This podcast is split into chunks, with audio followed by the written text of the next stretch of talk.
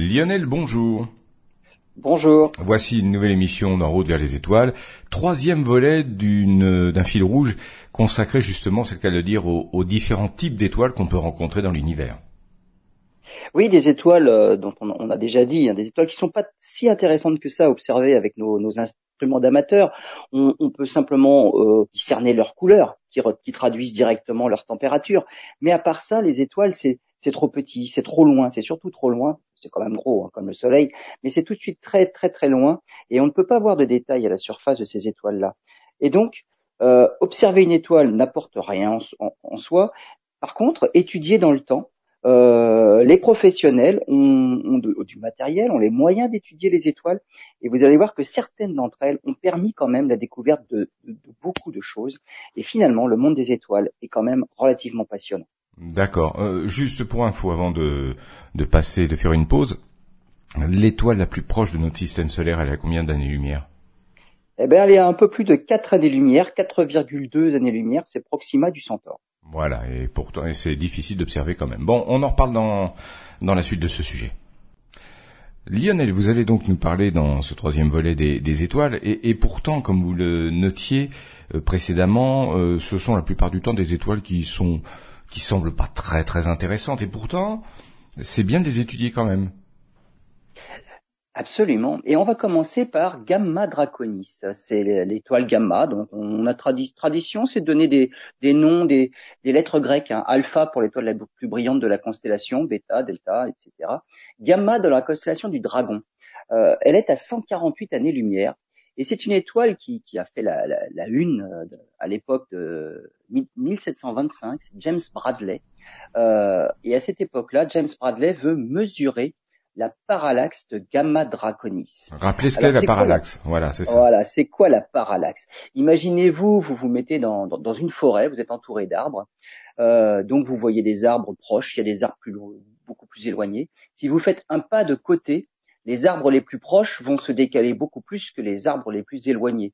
Eh ben, ce, décalage-là, cet écart d'angle finalement par rapport à, vos deux points d'observation différents, c'est ça la parallaxe. Et c'est ça qui permettrait ben, finalement de, se dire, mais les étoiles sont pas toutes à la même distance. Si on peut observer une parallaxe sur une étoile, on peut en mesurer la distance.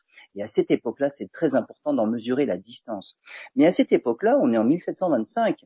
L'intérêt surtout, c'est de décider si nous sommes dans un système héliocentrique, donc le Soleil au centre du système solaire, ou géocentrique. C'était bien ça la discussion euh, à la mode à, cette époque-là. Copernic, c'était plutôt géo, c'était plutôt héliocentrique. Euh, Galilée aussi. Et cette parallaxe-là, personne n'arrivait à la mettre en, à la mesurer. Et donc, on avait toujours un doute sur est-ce que c'est la Terre ou est-ce que c'est le Soleil qui est au, centre du système solaire? Parce que si la Terre tourne autour du Soleil sur une orbite finalement qui a un diamètre de 300 millions de kilomètres, ça devrait faire bouger certaines des étoiles, en tout cas les plus proches, dans le ciel. Et on devrait pouvoir mesurer cette toute petite parallaxe-là. Alors il n'a pas réussi.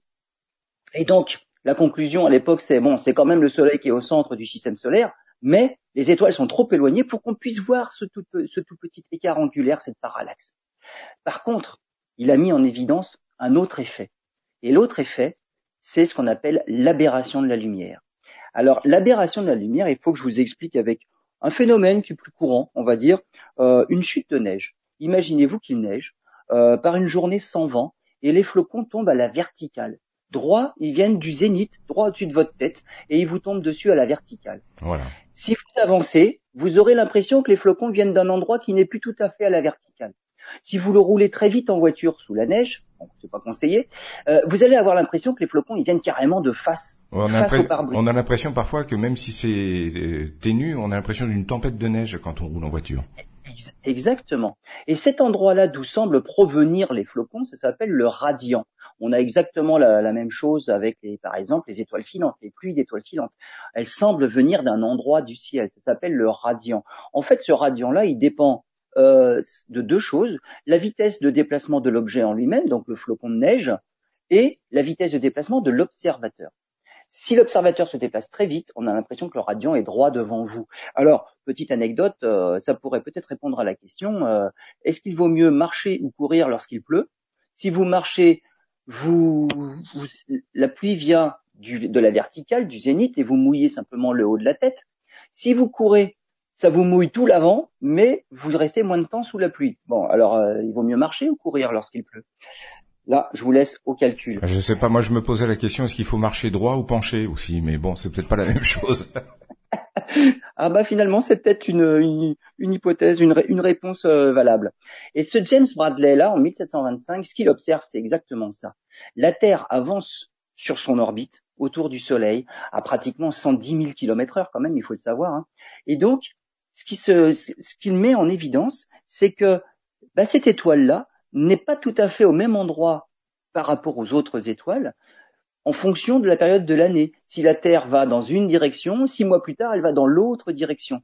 Et Gamma Draconis décrit une petite courbe qui permet de mettre en évidence que finalement, la vitesse de la lumière n'est pas infinie et il mesure quelque chose qui est quand même relativement du bon ordre de grandeur. On était dans les 300 000 km par seconde. Donc grâce à cette petite étoile, il voulait observer un phénomène. Il ne l'a pas vu parce qu'elle est trop éloignée. Il n'a pas vu sa parallaxe.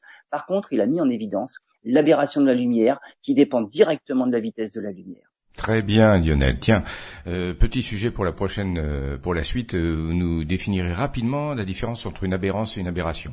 À tout de suite. Lionel, on, continue ce sujet consacré aux étoiles, troisième volet du fil rouge consacré aux étoiles de l'univers.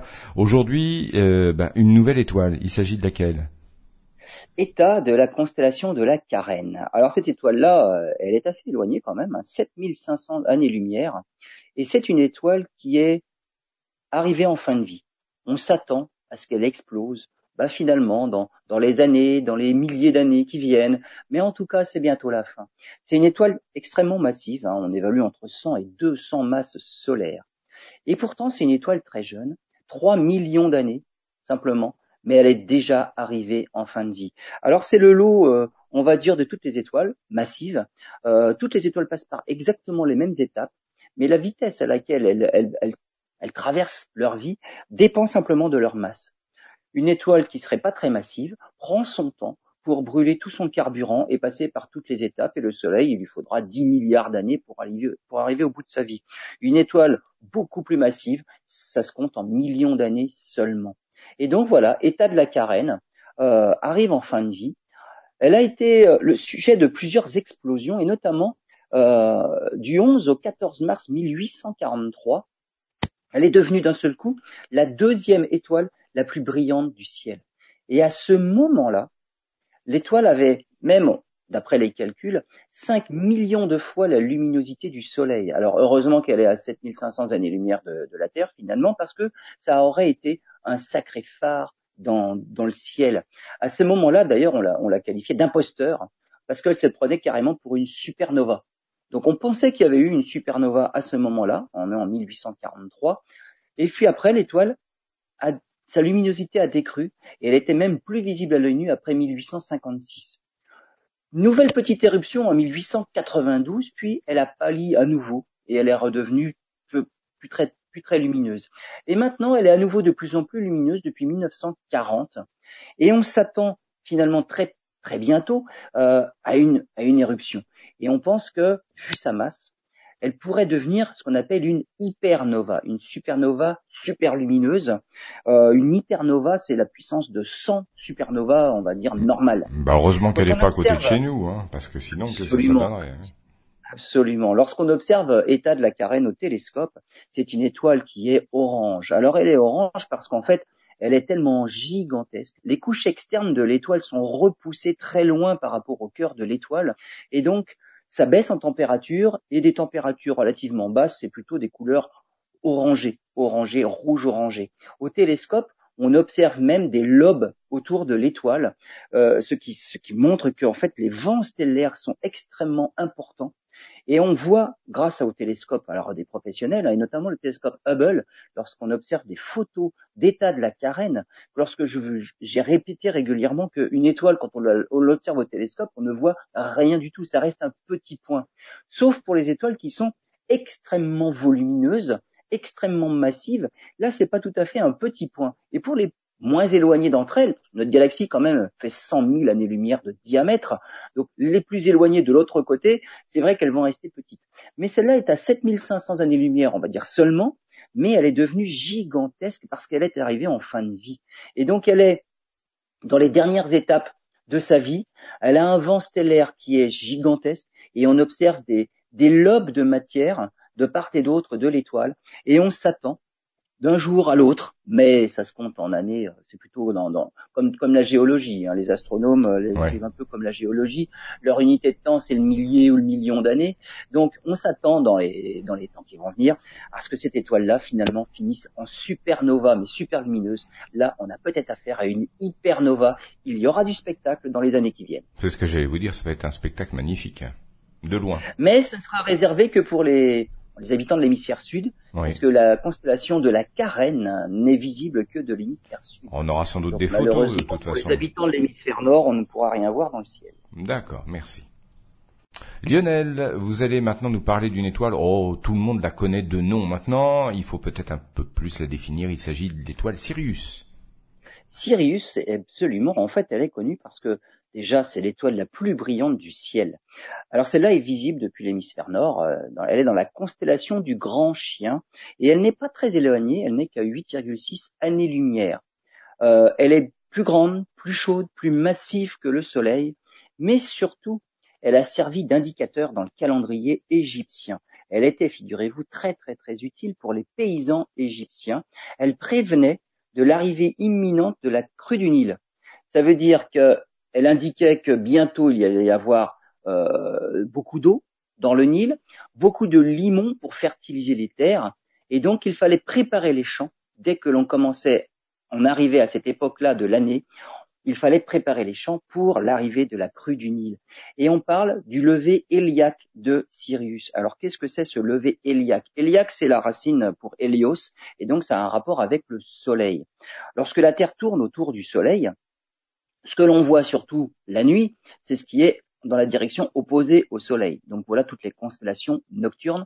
Mais si on regardait du côté du Soleil, il y a tout un tas de constellations aussi, mais le problème c'est qu'il fait grand jour, et donc on ne peut pas les voir. Pour voir les constellations qui sont plutôt du côté du Soleil à un certain moment de l'année, ben, il faut attendre six mois. Six mois après, la Terre est de l'autre côté, et finalement le Soleil a changé de, on va dire, de constellation, et donc on voit ces constellations-là, ce qui fait que, en fait, à chaque mois, ces constellations nocturne. On ne voit pas les mêmes constellations en été qu'on ne les voit en hiver. Euh, en été, on ne voit pas, par exemple, euh, le, taureau. Pourquoi? Parce que le soleil est dans le taureau en été. Et par contre, en hiver, euh, en, hiver, on voit le taureau parce que le soleil, du coup, n'y est plus. Et donc, tout ça est dû à la révolution de la Terre autour du soleil. Il arrive un moment où Sirius est invisible dans le ciel parce que on il faudrait la voir en plein jour et c'est impossible. Il arrive même un moment où Sirius est pareillement pratiquement derrière le Soleil, donc ça c'est vraiment pas possible de la voir. Mais la Terre tourne sur son orbite quand même relativement rapidement, à 110 000 km heure. Et à un moment donné, à force de se décaler par rapport aux étoiles, le Soleil finit par laisser apparaître Sirius le matin. Et si la Terre, le lendemain, se décale un petit peu, Sirius se lève quatre minutes plus tôt encore que la veille. Puis le lendemain, quatre minutes encore plus tôt que la veille. Ah, pour et donc vous voyez que Sirius devient de plus en plus visible.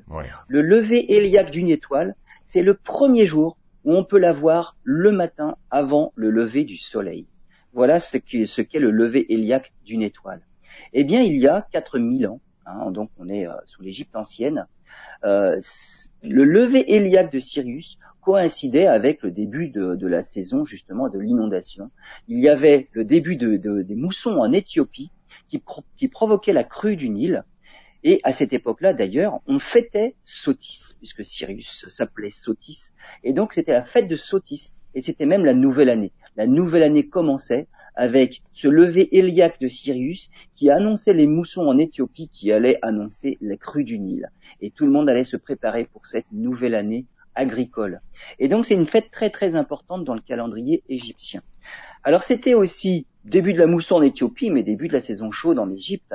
Et Sirius, qui fait partie de la constellation du grand chien, était surnommé la petite chienne en rapport avec cette constellation du grand chien. Et petite chienne, figurez-vous en latin, se dit canicula. D'où le mot canicule, que l'on utilise, nous, maintenant encore, pour les périodes de forte chaleur. La canicule vient simplement du nom de Sirius, cette étoile la plus brillante du ciel. Dites-moi, à chaque fois que qu'on écoute votre émission, euh, on découvre des choses, même dans dans des sujets qu'on croit parfaitement connaître. C'est extraordinaire. Merci Lionel. Alors Lionel, vous allez nous parler maintenant d'une étoile qui est, qui est, très intéressante parce que, si j'ai bien compris, nous en avons rapidement parlé hors micro, elle a permis de déterminer, de découvrir la matière noire, c'est ça? Absolument. Ce sera V1364 Cygni. Bon, un à vos souhaits. barbare. Voilà, c'est une étoile qui n'est même pas visible à l'œil nu, et c'est pour ça qu'on ne s'est pas donné la peine de, de la baptiser pour, avec un, un nom un peu plus poétique que ça.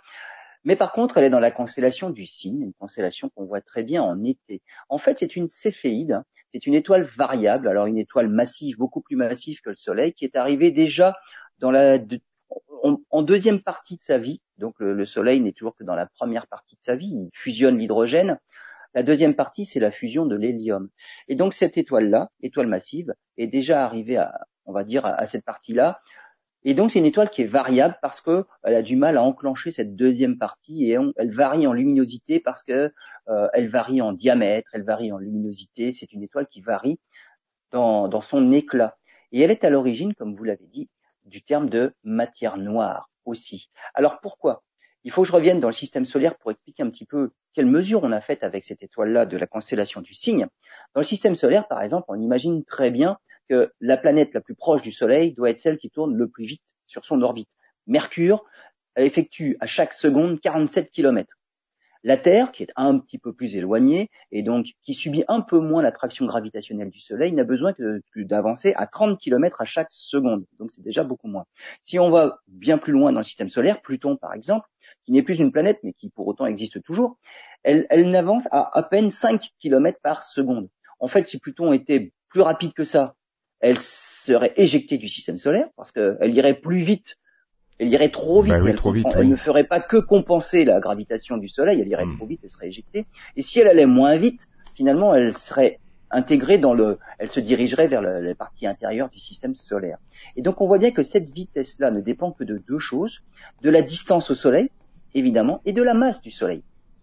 Et donc, simplement en mesurant la vitesse de déplacement d'un objet autour d'un autre, eh bien, on peut déterminer la masse de l'objet central. Donc ça, c'est quand même très intéressant parce que c'est une mesure qui est relativement facile à faire, alors que mesurer et aller peser le Soleil, c'est beaucoup moins facile à faire.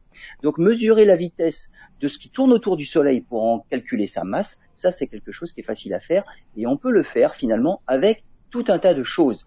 Et par exemple, Fritz Zwicky en 1933, lui avait appliqué cette méthode-là avec des amas de galaxies en observant des galaxies tourner les unes autour des autres, parce que les galaxies vivent en amas de galaxies, eh bien on peut mesurer la masse de, l'amas. Et il s'était rendu compte déjà que c'est bizarre, c'est que les calculs donnaient une certaine masse, et les photos qui, montraient les, galaxies en elles-mêmes, et donc on voyait les parties visibles, des, dizaines et des dizaines de galaxies, lorsqu'on additionnait la masse individuellement de toutes ces galaxies-là, on n'arrivait pas à la même masse que celle obtenue par le calcul. Donc là, c'était bizarre.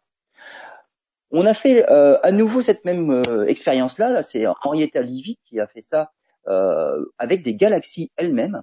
Et donc, elle avait observé aussi que dans les parties périphériques des galaxies, les étoiles n'avaient pas la bonne vitesse par rapport à la masse que l'on pouvait observer au centre de la galaxie.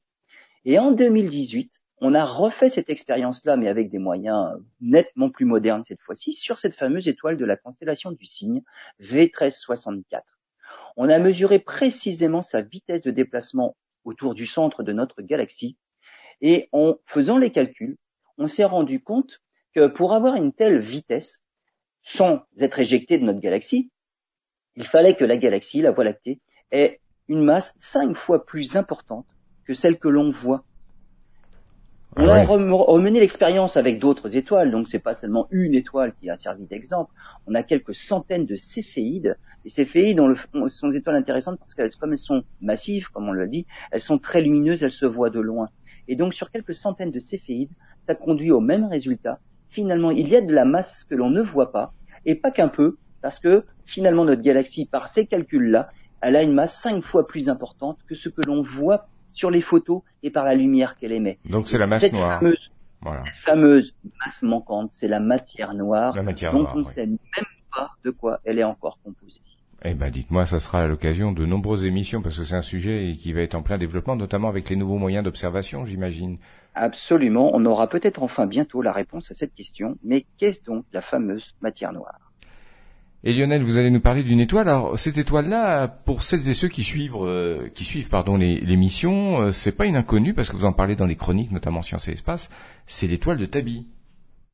L'étoile de Tabi. Alors ça, c'est son surnom, c'est son nouveau nom de baptême. En fait, elle s'appelait KIC, KIC 84 62 28 52. Euh, donc euh, voilà, son nom c'est l'étoile de Tabi. Pourquoi? Parce qu'en 2015, Tabitha Boyadjian, c'est une astrophysicienne à l'université d'État de Louisiane, étudie cette étoile-là et elle observe que c'est une étoile variable. Alors, les étoiles variables sont intéressantes justement parce qu'il se passe quelque chose de physique en leur sein qui fait que leur luminosité, leur éclat varie dans le temps. Il y a des étoiles qui sont variables vraiment avec une période extrêmement régulière, et il y en a d'autres qui varient de manière complètement erratique, et c'est le cas de cette fameuse étoile de Tabi, euh, parfois, elle a une, perte de luminosité de l'ordre de 1%, parfois jusqu'à 22%, et en seulement quelques jours. Et elle retrouve son éclat initial par la suite. Alors, une perte d'éclat de 22%, ça déjà, ça pose question. Euh, elle a des variations de luminosité à la fois en amplitude et dans le temps qui sont complètement inexplicables. Et voilà pourquoi on en parle depuis 2015. Eh bien, maintenant, on pense avoir réussi à trouver la réponse à cette énigme-là. Donc à partir de maintenant, on va en parler beaucoup moins, parce que finalement, ouais, c'est voilà, c'est on a on a résolu une énigme. Alors il y avait des hypothèses quand même assez intéressantes et assez, assez amusantes. Euh, on a parlé de sphère de Dyson, par exemple. Alors c'est quoi une sphère de Dyson? Eh bien, il faut parler de civilisation extraterrestre intelligente qui aurait réussi à trouver l'énergie euh, renouvelable perpétuelle en mettant des capteurs sous la forme d'une sphère tout autour de l'étoile. Et ces capteurs-là captent l'énergie de l'étoile, mais sans en perdre une seule miette finalement, et transfèrent cette énergie-là sur les planètes à l'intérieur du système. Et donc, ces capteurs-là, qui forment une sphère autour de l'étoile, obscurcirait l'étoile de manière régulière parce que ce sont des capteurs qui passent en transit devant l'étoile. Donc vu depuis la Terre, euh, tous les capteurs qui auraient été construits par cette civilisation-là pour récupérer l'énergie de leur étoile, eh bien ça fait des transits, ça fait baisser la luminosité de l'étoile. Donc il s'avère que ce n'est pas une sphère de Dyson. Bon, ça, ça peut paraître un peu loufoque et saugrenu comme idée, mais pas tant que ça, parce qu'après tout, euh, on pourrait très bien voir une civilisation plus, beaucoup plus en avance que nous, et bah, qui a réussi à survivre. Et, puis nous-mêmes. Bah oui, nous-mêmes. Non, mais nous-mêmes, nous-mêmes, on pourrait, on pourrait avoir pour idée de mettre en bah. orbite autour du Soleil des énormes capteurs solaires, des, des panneaux solaires, et de transférer cette, cette énergie-là vers la Terre. Vous savez, et des capteurs solaires, au lieu d'en mettre un, on en met tout autour du Soleil dans toutes les directions sous la forme d'une sphère et on renvoie cette énergie-là qui serait qui serait inépuisable finalement sur la Terre. Et ça, c'est ça qu'on appelle une sphère de Dyson. Donc mm. c'est pas une, c'est une hypothèse. Voilà. Après, c'est une hypothèse qui est valide ou pas, mais c'est une hypothèse. Voilà, Lionel, pour celles et ceux qui, veulent en savoir plus, bah, qui regardent la, série Star Trek, et, on s'aperçoit que plusieurs hypothèses ou plusieurs euh, innovations technologiques qui apparaissaient dans les premières séries, les premiers épisodes des années 60 sont aujourd'hui, font partie de la vie euh, quotidienne. Voilà, c'est tout. C'était le propre de la science-fiction, finalement, c'est avant tout de la science, mais de la science qui, enfin, on va dire, c'est de la science qui n'est pas encore d'actualité parce que les moyens technologiques ne le permettent pas. Donc tant qu'on n'a pas la technologie pour faire la science, on appelle ça de la fiction. Mais avec les progrès technologiques, finalement, la fiction devient réalité à chaque fois régulièrement. Alors dans notre cas de l'étoile de Tabi, ce n'est apparemment pas une sphère de Dyson à laquelle on a affaire, mais plutôt un nuage de débris qui passe régulièrement devant l'étoile. Et en fait, ce nuage-là, maintenant on pense aussi que c'est une exolune qui aurait été complètement détruite. Alors une exolune, c'est simplement un satellite d'une planète, comme la Lune par exemple. On imagine que la Lune aurait été euh, happée par l'attraction gravitationnelle de l'étoile, et au lieu de l'éjecter, au lieu de l'avaler, ce qui peut arriver aussi à certains astres d'un système stellaire, eh ben, elle aurait été complètement détruite. Comme les anneaux, par exemple, autour de Saturne, euh, c'est un ensemble de débris, de milliards et de milliards de débris qui sont en orbite autour de la planète. Et donc, cette exolune-là autour de l'étoile de Tabi formerait un nuage de débris, euh, pratiquement maintenant un disque de matière tout autour de l'étoile, mais avec des parties plus ou moins denses. Et ce sont ces parties-là, plus ou moins denses, qui font que, vu de la Terre, l'étoile de Tabi est obscurcie plus ou moins fortement. Et donc on a des pertes de luminosité parfois de 1%, ça c'est dans les parties les moins denses de, ce débris, de, ce, nuage de débris, et des parfois jusqu'à 22%, où là il y a encore euh, le, maximum de la Lune et des débris et de, ce qui reste de, de cette destruction de cette exolune. Alors on pense que voilà, c'est ça l'hypothèse qui à la cote actuellement, c'est simplement le satellite d'une planète en orbite autour de l'étoile de Tabi qui aurait été détruit par l'étoile, et ce sont ces débris-là qui feraient des extinctions de luminosité, des baisses de luminosité, et c'est ça qui expliquerait les variations complètement erratiques de la luminosité de l'étoile de Tabi. Très bien Lionel, euh, j'imagine qu'il y aura d'autres euh, fils rouges, d'autres séries sur les étoiles, c'est pas terminé, le sujet n'est pas épuisé. Il y, a, beaucoup d'étoiles dans le ciel, euh, il y a encore de quoi raconter des étoiles tout aussi passionnantes les unes que les autres. Eh bien, ça sera avec grand plaisir. Merci Lionel.